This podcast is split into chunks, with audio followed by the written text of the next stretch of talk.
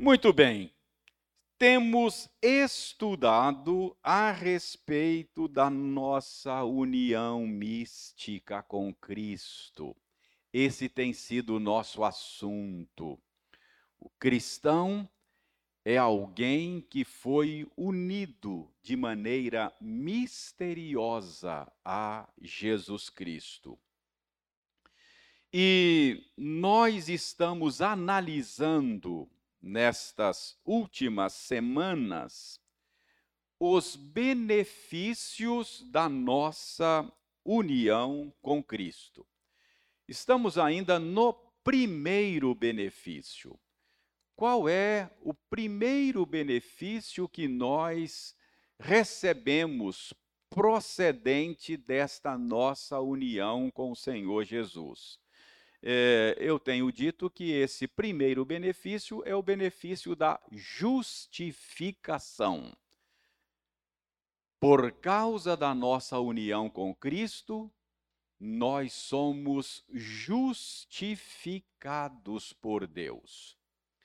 Nós já aprendemos que ser justificado não significa ser tornado justo. Ser justificado significa ser declarado justo. Então, justificação é uma declaração judicial. Para a gente entender isso melhor, eu tenho dito que o contrário de justificação é condenação. Um juiz tem que fazer uma de duas coisas: ou justificar o réu, ou condenar o réu, ou seja, declará-lo culpado ou declará-lo inocente. Ele tem que justificar, declarar justo ou condenar, declarar culpado aprendemos já também que a justificação pode ser considerada objetivamente e pode ser considerada subjetivamente. Então, é, vimos que Deus nos declara justos por causa daquilo que Jesus Cristo fez por nós. A obra de Jesus é a base da nossa justificação. A justificação, então, considerada objetivamente, é ah, aquilo que aconteceu há cerca de há mais de dois mil anos, quando Jesus Cristo esteve aqui, pisou esta terra, quando o Verbo se fez carne, conforme lemos ainda há pouco, e ele recebeu o castigo que era nosso. Portanto, o povo de Deus foi justificado, porque quando Jesus morreu na cruz, ele morreu estando unido ao seu povo. O que aconteceu com Jesus aconteceu com a sua igreja, com o seu povo. Nós morremos com ele, nós ressuscitamos com ele, portanto, em Cristo nós pagamos pelo que pelo nosso pecado. Portanto, Cristo foi o nosso representante. Por causa desta união com Ele, uma, uma união orgânica e uma união legal, ele foi o nosso representante. Então, justificação objetiva aconteceu na história objetivamente quando Jesus Cristo esteve aqui. Mas eu disse a vocês que a justificação pode ser considerada também subjetivamente. O que, que é isso? A, a justificação considerada subjetivamente significa o desfrute da justificação. Uma coisa é o que Jesus Cristo fez por nós há mais de dois mil anos.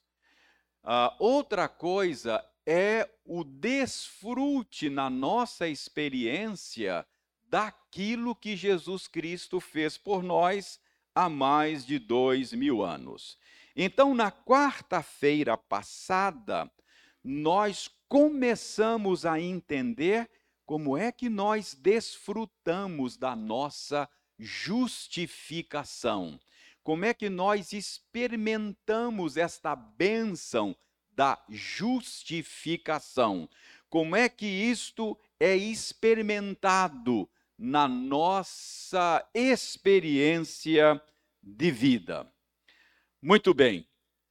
Para que nós pudéssemos compreender esse desfrute da bênção da justificação, eu disse a vocês que a Bíblia ensina que o ser humano ele vem equipado de fábrica, ou seja, o Criador equipou o ser humano com um sistema moral.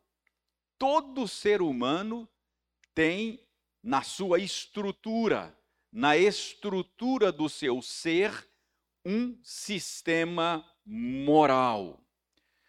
Uh, é aquilo que nós chamamos de consciência. A Bíblia diz isso e nós mostramos vários textos aqui da Bíblia ensinando a respeito desse sistema moral.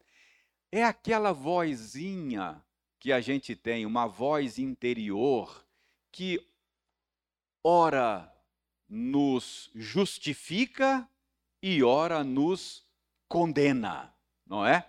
Todos nós conhecemos essa experiência de ter um peso na consciência quando nós erramos, quando pecamos contra Deus.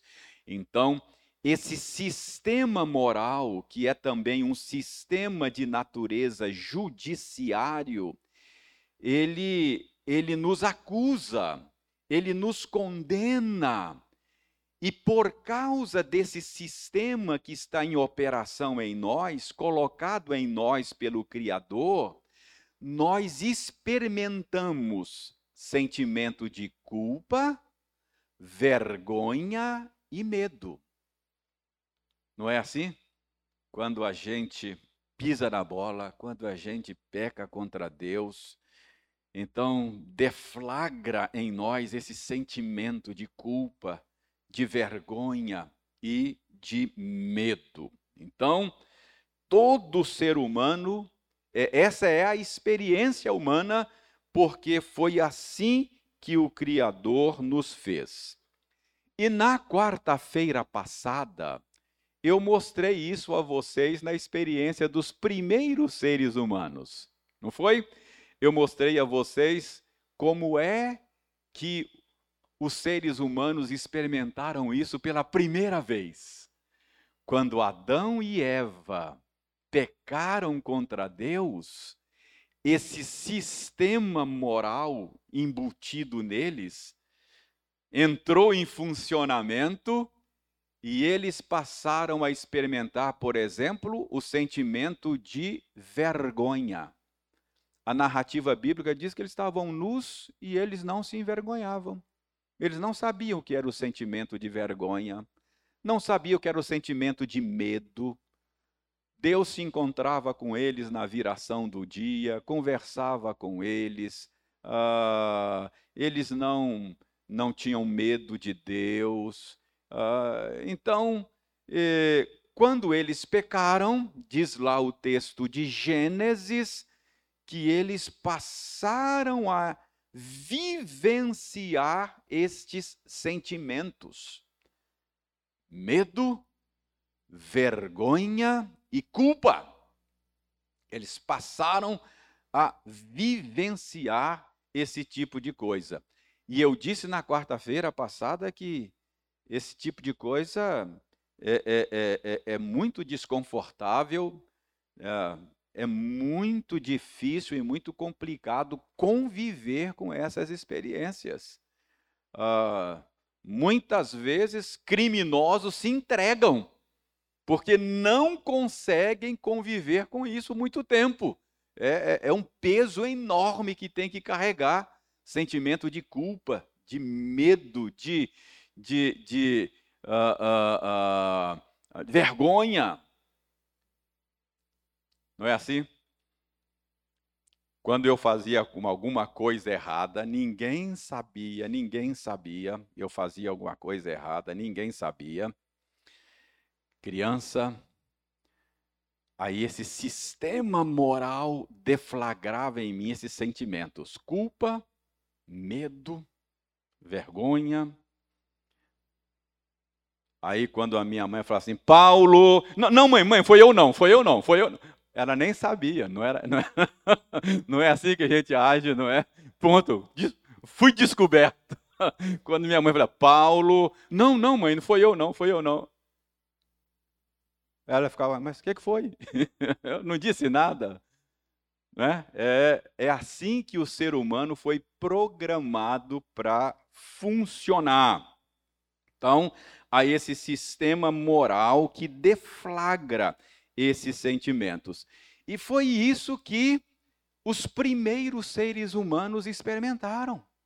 Quando comeram daquele fruto que o Criador disse que não deveriam comer, eles passaram a experimentar esse tipo de coisa: culpa, vergonha e medo.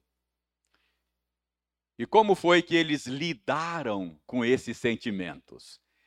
É como ninguém consegue conviver com isso durante muito tempo, eles deram o seu próprio jeito de se verem livres desse sentimento. A gente quer se ver livres desses sentimentos. Como é que eles agiram para se verem livres desses sentimentos?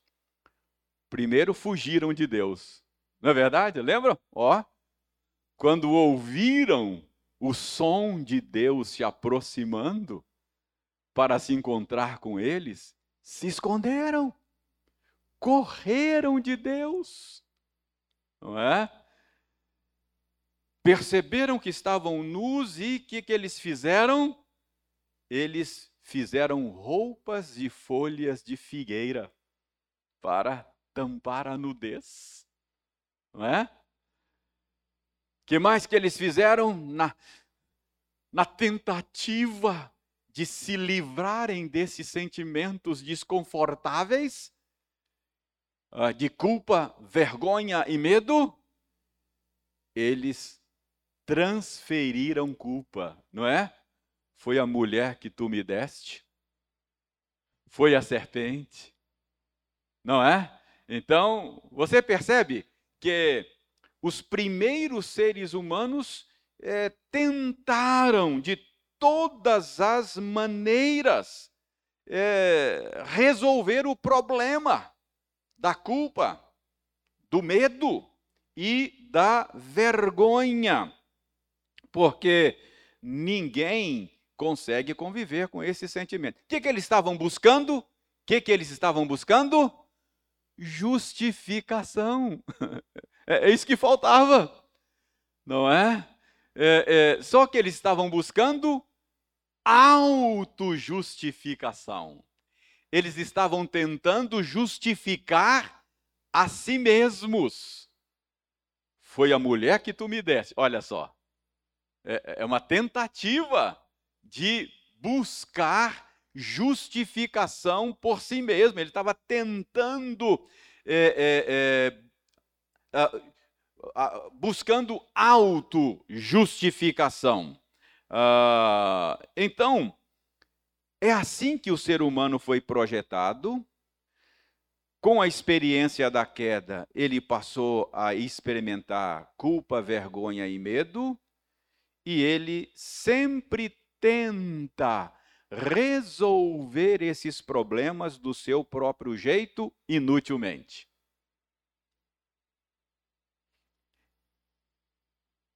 E isso começou lá com os primeiros seres humanos e até hoje é assim que a gente funciona.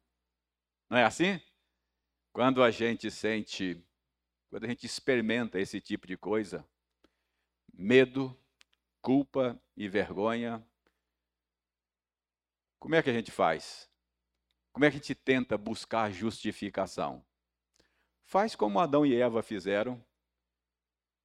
A gente foge de Deus, por exemplo. Como é que você foge de Deus? Você para de orar. Não é assim? Não, não, não é assim que a gente faz? A gente não consegue orar, a gente, a gente fica com vergonha de orar. A gente, tomado por esse sentimento de culpa e de medo, fala: Meu Deus, outra vez? Eu não, Deus, Deus não, Deus já, já desistiu de mim, não é? Então a gente foge de Deus, como Adão e Eva fugiram. A gente deixa de frequentar os cultos. Irmãos, na minha experiência pastoral, é, eu tenho aprendido isso. Quando a pessoa se ausenta dos cultos, tem alguma coisa fora do lugar. É uma maneira de fugir, correr de Deus, não é? Então a gente se ausenta dos cultos, a gente para de orar, para de ler a Bíblia.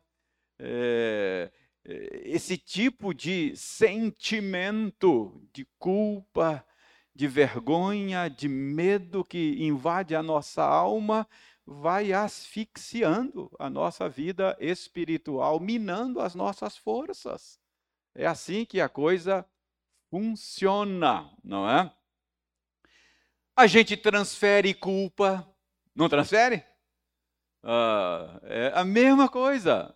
Ah, do jeito que Adão e Eva fizeram, nós fazemos hoje.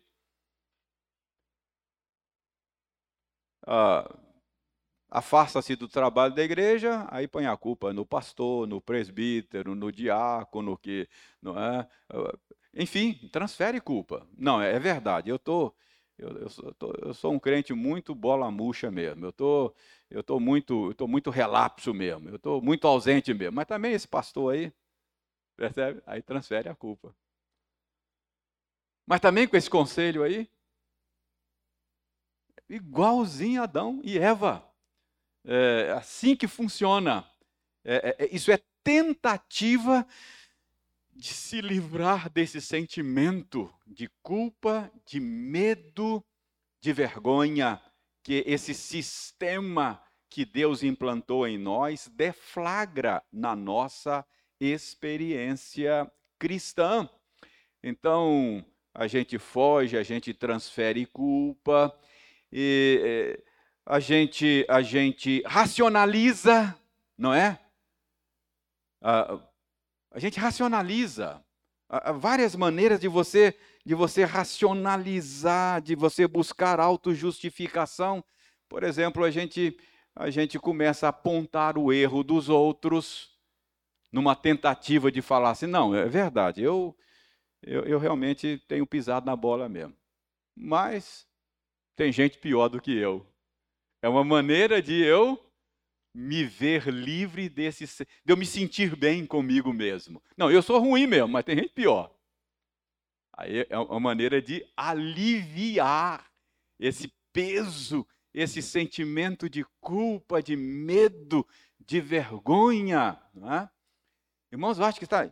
Ah, por que, que nós somos, às vezes, tão críticos, tão ácidos? é tentativa de autojustificação. Quando eu começo a criticar demais, pessoa muito crítica, é uma tentativa de dizer eu não sou igual a ele.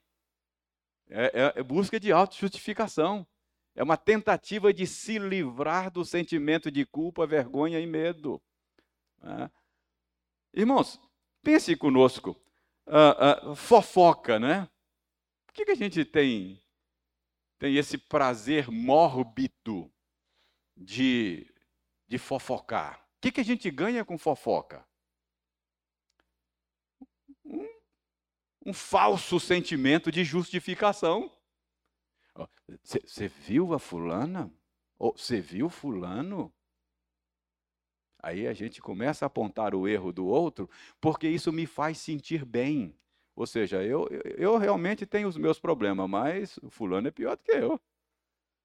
Aí isso traz para mim um sentimento de autojustificação.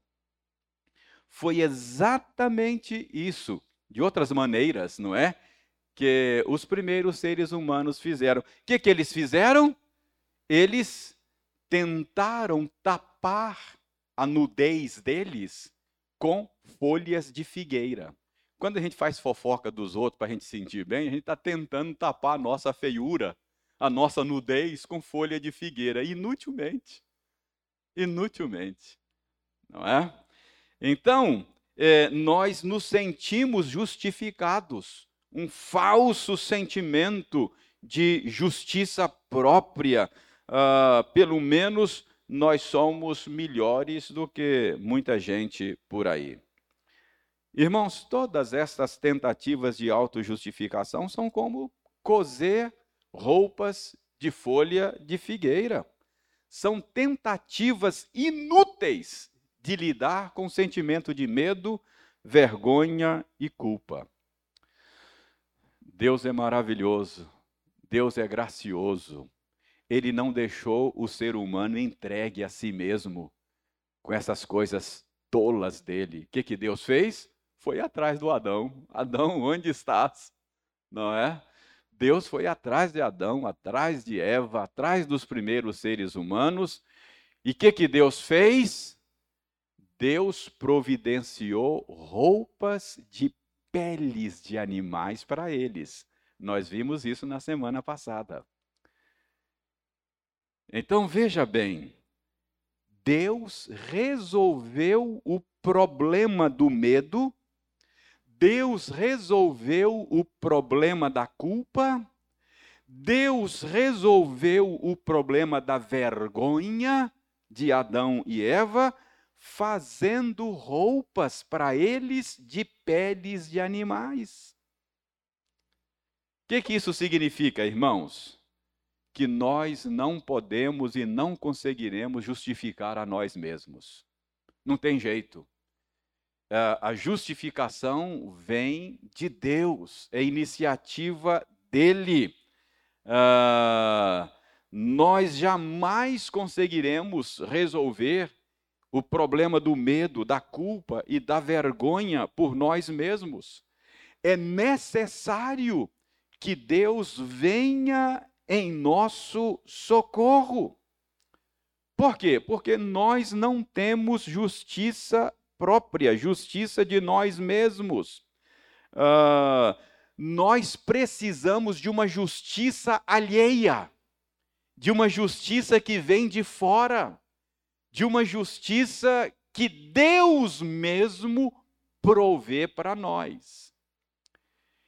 E como é que Deus provê para nós justiça? matando um animal para nos cobrir com a pele dele. Um cordeiro precisa ser morto para que eu seja coberto com a justiça dele. A couraça da justiça que me protege. É a justiça que Deus providencia para mim. Alguém precisa morrer para que eu seja justificado, para que a minha nudez seja coberta com a pele dele. Agora eu estou na pele de Jesus Cristo. Deus, quando olha para mim, não vê a mim, vê a Cristo. Eu estou coberto pela pele dele. Eu eu, eu não sou, não, não, não é, não é, não, não sei se isso procede vocês aí que, que uh, viveram na roça e lidaram com, com a pecuária e tal. Uh, uh, me disseram que quando, não sei se é isso mesmo, mas me disseram que quando é, um, um bezerro, um bezerro morre, é isso. Quando o bezerro morre, para a vaca aceitar o, o outro bezerro. Como é que é isso, Carlinhos? Para a vaca aceitar o, um outro bezerro, tira a pele do bezerro morto e joga por cima do outro, e a vaca o recebe como filho dela. Não, não, não rejeita. É, me disseram isso uma vez, falei, olha, isso ilustra justificação. Você é aceito porque você está debaixo da pele de Jesus. Assim como a vaca aceita o bezerrinho que não é dela, por causa da pele do, do outro que está por cima, não é do bezerro morto, é, que, é, é, mais ou menos isso, é uma boa ilustração. Então, é, é, é Deus providencia justiça e ele me declara justo por causa de Jesus.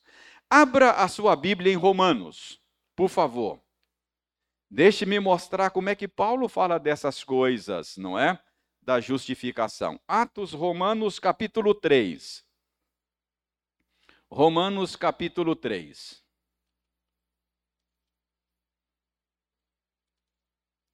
Dê uma olhada a partir do verso 9. Nós já estudamos Romanos aqui, Todos vocês já são doutores em Romanos, não é? Já sabem Romanos de có e salteado.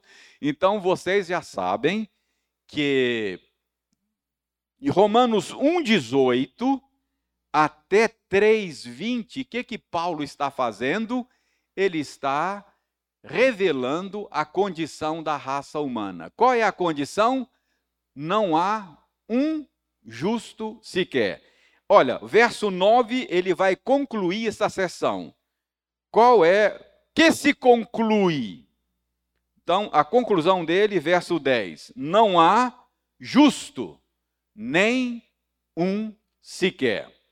Então, vejam bem, é, verso, verso 20: Não há nenhum justo, portanto, ninguém será justificado diante de Deus é, por obras da lei, isto é, ninguém será justificado, ninguém conseguirá ser justificado com base na autojustificação. Cobrir, cobrir a nossa nudez com, com folha de figueira não me torna aceitável. Percebe? Uh, fugir não é o remédio. Uh, a ira de Deus vai me alcançar. Não adianta. Não adianta fugir. Se subo aos céus, lá estás. Se faço a minha cama no mais profundo abismo, lá estás também. Como é que eu me livro? Como é que eu escapo? Não é? A única maneira de ser aceito é por meio da justiça que ele mesmo providencia para mim. Então, depois de dizer que não há justiça em nós, agora, olha o verso 21. Mas agora, sem lei, se manifestou a justiça de Deus. Qual é a justiça que me torna aceitável? É a justiça de Deus. O que, que é? É a justiça que Deus providencia para mim. E onde é que Deus providencia para mim essa justiça, não é? Essa justiça, verso 24. Deus providencia para mim, eu sou justificado gratuitamente por sua graça, mediante a redenção que há em Cristo Jesus. É pela morte de Jesus que eu sou declarado justo, não é? é? E Paulo diz aí que essa justiça se torna minha, verso 22, mediante a fé em Jesus Cristo. Então, por causa da minha união com Cristo, eu me torno aceitável. Então, veja bem, ah, é a justiça de Deus que me faz sentir seguro. É a justiça de Deus que dissipa o meu medo. É a justiça de Deus que tira o sentimento de vergonha. Então, é a justiça que Deus providencia para mim que me liberta do sentimento de medo, culpa e vergonha. E como é que você lida com esse sentimento de culpa, medo e vergonha? Aceitando a justiça de Deus, aceitando a justiça que Deus providenciou pela fé, oh, providenciou em Cristo. E como é que eu que eu aceito essa justiça? Como é que ela se torna minha? Aí diz: mediante a fé. Vocês já aprenderam comigo aqui que fé significa saber, admitir e confiar. Então, o que é fé? Você sabe quem é Jesus e o que ele fez, ele recebeu a ira de Deus no seu lugar, você admite que isso é verdadeiro, você admite que foi por você que ele morreu e que agora não há mais nenhuma condenação, e você confia é assim que o sentimento de culpa, medo e vergonha é dissipado. Se você continua carregando o sentimento de medo, culpa e vergonha, isso é incredulidade. Ou você está ignorando o Evangelho, ou você não está admitindo que ele é verdadeiro, ou você não está confiando. Quando você carrega o sentimento de culpa, medo e vergonha, ou você está dizendo que o sacrifício de Cristo não valeu nada e que ele não é suficiente para quitar a sua dívida, ou que Deus é mentiroso porque Deus diz que é e você diz que não é, e você continua carregando o fardo da culpa, da vergonha e do medo. Entendeu? O que é desfrutar? O que é desfrutar da bênção da justificação? Você precisa, você precisa é, é, é, todos os dias crer em Jesus, meu irmão. Crer em Jesus, minha irmã. Admitir que o evangelho é verdadeiro. Ou, ou você não está sabendo, ou você não está admitindo, ou você não está confiando. A sua fé está capenga. E eu preciso todos os dias olhar para o Calvário e dizer: Ó, oh, foi por mim, Cristo meu mestre, foi por mim. Aquilo ali foi por mim. É aquilo ali é a minha morte é, a Bíblia diz, Deus diz que aquilo ali foi a minha morte. Não há mais condenação para mim. Deus já declarou que eu sou justo em Cristo Jesus. Eu admito que isso é verdadeiro. Seja Deus verdadeiro e mentiroso todo homem.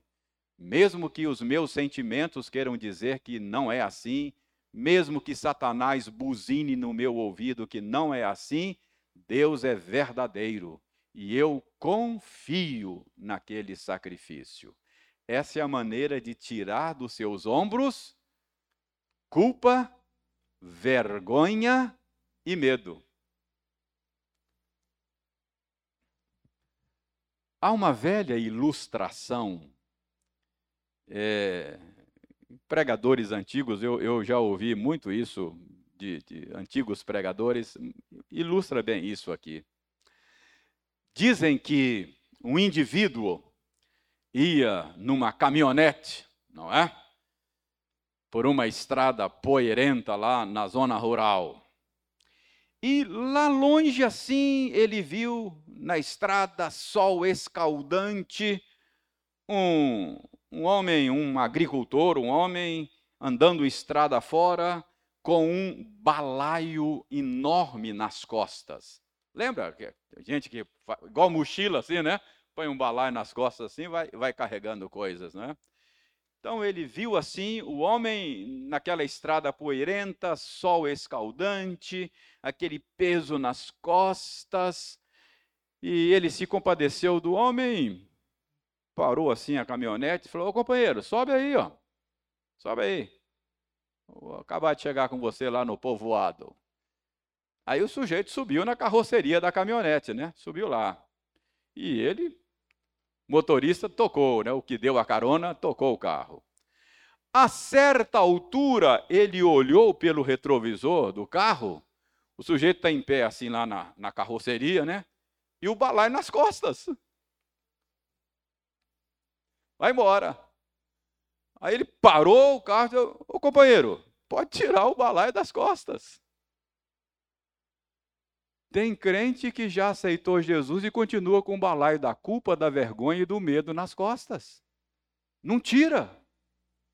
Não tira o balaio do medo, da vergonha e da culpa das costas. Fica carregando isso. Minando a energia espiritual, a alegria espiritual, a disposição, carregando culpa, vergonha e medo. Então, preste atenção. Ah, pela fé, estando unido a Cristo, você precisa todos os dias olhar para o Calvário e dizer: Foi por mim. Foi por mim. Talvez você diga, mas reverendo, isso não é, isso não é fazer pouco do meu pecado? Isso não é desconsiderar a gravidade do meu pecado? Isso não seria não levar o meu pecado a sério, reverendo? Eu tenho que, tenho que ficar triste com o meu pecado, reverendo. É verdade. É, é, acho que vai ajudar você a entender o meu ponto se você se lembrar do que Paulo disse lá em 2 aos Coríntios. Ah, abra lá em 2 aos Coríntios. Segundo aos Coríntios, capítulo 7. Segundo aos Coríntios, capítulo 7.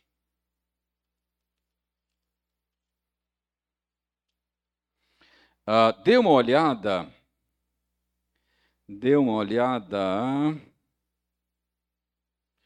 verso,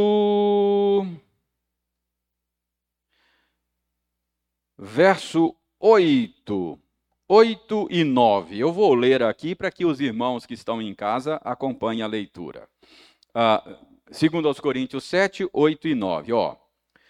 Porquanto, ainda que vos tenha contristado com a carta, não me arrependo, embora já me tenha arrependido. Vejo que aquela carta vos contristou por breve tempo Agora me alegro, não porque fostes contristados, mas porque fostes contristados para arrependimento, pois fostes contristados segundo Deus, para que de nossa parte nenhum dano sofresseis. Olha o verso 10 também. Porque a tristeza, segundo Deus, produz arrependimento para a salvação, que a ninguém traz pesar mas a tristeza do mundo produz morte. Paulo está falando de uma carta que ele escreveu antes aos Coríntios, e foi uma carta muito dura, sabe? Parece que Paulo pegou muito pesado na carta. E Paulo soube que magoou. ele soube que magoou bastante os crentes lá de Corinto com aquela carta. Então, Paulo aqui está fazendo menção, diz: olha, irmãos, eu, eu sei que eu peguei pesado. Eu, eu, eu, cheguei a ficar meio arrependido depois que eu mandei aquela carta lá. Eu sei que eu, eu fui muito duro com vocês. Eu sei que eu entristeci vocês. Eu causei tristeza em vocês. Mas, sabe de uma coisa? Eu me alegro. Agora eu me alegro, porque a tristeza de vocês foi uma tristeza para arrependimento. Então, Paulo diz: tem dois tipos de tristeza. Tem uma tristeza segundo Deus, e ter uma tristeza no mundo. A tristeza, segundo Deus, é boa, produz vida. Mas a tristeza do mundo produz morte. Então, eu não estou dizendo que você não deve considerar a gravidade do seu pecado. Você deve considerar. Aliás, quando você olha para a cruz, você vê o quanto o seu pecado é grave.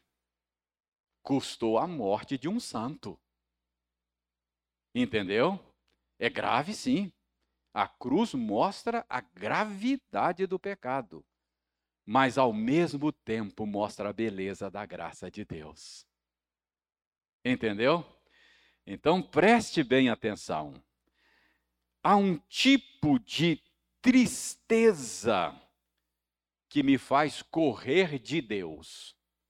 Há um tipo de tristeza que me faz correr para Deus. Entendeu? Então, a tristeza, segundo Deus, é, diante da gravidade do pecado, eu devo me entristecer, sim. Mas sempre olhar para o Calvário e me lembrar que eu estou na pele de Cristo. Não há mais condenação. Não tem nada, absolutamente nada que eu faça que que faça com que Deus me ame menos. Não tem nada que eu faça que faça Deus a me amar mais. E não tem nada que eu faça que faça Deus me amar menos. Por quê? Porque Ele me ama com amor eterno. Ele me ama com o mesmo amor que Ele ama a Cristo, seu Filho. É o amor dele por Cristo que me alcança. Então, ele mesmo falou: Este é o meu filho amado em quem eu tenho prazer. Então, a despeito, qualquer que seja, ainda que seja, como diz lá o profeta Isaías, ainda que os vossos pecados sejam como escarlate, ainda que sejam negros, não é? Eles se tornarão brancos como a, a, a, a, a lã. Então, irmãos, é, o ponto é o seguinte: eu não estou dizendo que você vai, vai fazer pouco caso da gravidade do seu pecado. Eu sei, vai entristecer o seu coração. Mas o que eu estou dizendo é que a tristeza do justificado é uma tristeza segundo Deus. É uma tristeza que o faz correr para Deus, na certeza de que Deus nunca, nunca o rejeita. Salmo 51 diz que coração contrito e compungido não o desprezarás, ó Deus. Deus não despreza um justificado, entristecido, chateado, não é? Ele vai a Deus e essa é a maneira de você lidar com culpa, vergonha e medo. Então, em vez de ficar carregando o balaio da culpa, da vergonha e do medo, o que, que você tem que fazer? Depositar aos pés da cruz. É ali que você deixa o fardo, não é? E saia dali na certeza de que Deus jamais abandonará você. João Batista, Aquele dia eu disse que não é a culpa que move o crente. É exatamente a graça e o amor de Cristo por nós que nos move. Eu não sou movido por culpa. A culpa eu tenho que lançar fora, aos pés de Cristo. Culpa mina a minha energia espiritual. Culpa, vergonha e medo, ela, ela a, a, a, é, mina o meu vigor, não é? De fato, eu sou movido, eu sou constrangido pelo amor de Cristo. Então, isso é justificação subjetiva, é justificação experimentada, desfrutada por meio da união com Cristo. Você está unido a Cristo, você está na pele dele e, portanto, não tem mais motivo para carregar culpa, vergonha e medo. Ah, você pode lançar esse fardo fora, não é? E desfrutar da, da vida abundante, da vida que só Cristo pode dar. Nós não vamos conseguir lidar com isso senão somente em Jesus. Irmãos, alguma pergunta, alguma colocação sobre o desfrute da, da justificação? Primeira bênção procedente da união com Cristo? Oi, pois não, João.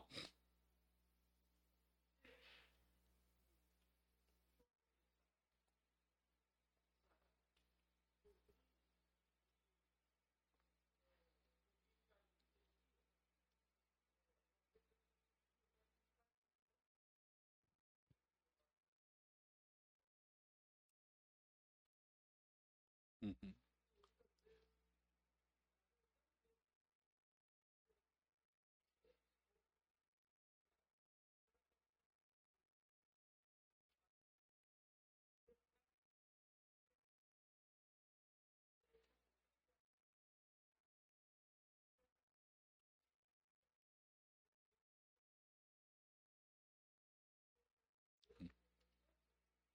Mas, João, todos nós experimentamos isso, sabe? É, rapaz, é, há momentos na vida que a gente fala, não é possível. É, é Deus não pode me aceitar, não. Eu, eu fui longe demais. Eu fui longe demais, não é possível. É muito bom para ser verdade. o evangelho é muito bom para ser verdade. A gente, a, graça às vezes escandaliza a gente. Mas é isso mesmo, maravilhosa graça. Que coisa boa, João, que coisa boa. É a graça do Senhor. Maior que meu pecado viu. Que coisa boa. E quanto maior for a minha consciência da feiura do meu pecado, maior será o brilho da graça para mim. Mas é isso mesmo. É, é, mesmo, mesmo, mesmo nós que somos de uma tradição calvinista, às vezes ficamos perturbados, sabe? Acho que o próprio Satanás buzina no nosso ouvido, fala: ah, rapaz, você já foi longe demais. Você, você não tem, você, você, é o caso perdido, não é?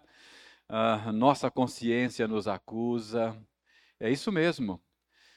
Há momentos que a gente fica pensando: meu Deus, não é possível. É bom demais para ser verdade. E é verdade, rapaz. Essa é a boa nova, é boa notícia. Não tem notícia melhor do que essa. A esperança para um pecador vil como eu. Que coisa boa. Não é? Quando eu entendo isso, aí eu quero viver para Cristo. Não é? É, a, é, é, é a libertação da culpa que me motiva a viver por Ele. É assim que a coisa funciona. Que bom. Ok. Nós vamos então, meus irmãos, encerrar. Eu vou pedir o presbítero Ildei, ele me pediu que ele pudesse fazer a oração final. Eu vou passar a palavra dele para que a palavra a ele, para que ele então ore. Nós já agradecemos aqueles que nos acompanharam aí pela pela internet. Ildei, deixa eu desculpar, deixa eu desocupar aqui para você não pegar agradecendo a Deus pela vida do pastor. Deus bendito, nós te louvamos mais uma vez, ó Pai, por esta reunião nesta noite, pela tua palavra agora lida e explicada mais uma vez aos nossos corações. Obrigado, a Deus, pela vida do pastor Paulo, pelo seu ministério no seio desta igreja, pela vida da Eliane, ó Pai, sua esposa, sua família. Ó Deus, nós é, já agradecemos ao Senhor pela vida do pastor, que depois de amanhã completará mais um ano de vida na tua presença. Ó Deus, sustenta o teu filho, continue dando graça ao teu filho, continue sustentando o seu ministério, Deus, no seio desta igreja. Pai, assim como o Senhor tem feito até aqui, para a honra e para a glória do nome santo do Senhor. Te louvamos grandemente pela vida da nossa irmã Eliane Pai, pelo que ela significa, ó Deus, na vida do pastor, na vida da igreja, ó Deus, como esposa do reverendo Paulo, ó Deus, instrumento do Senhor também na vida dele, na vida da igreja. Sustenta a sua filha, sustenta o lar, ó Pai deles, a família pastoral, cobrindo-os, ó Deus, com a tua graça e com as tuas bênçãos. Nós oramos assim, ó Deus, em nome de Jesus, hoje e sempre. Amém, Amém. Senhor Deus.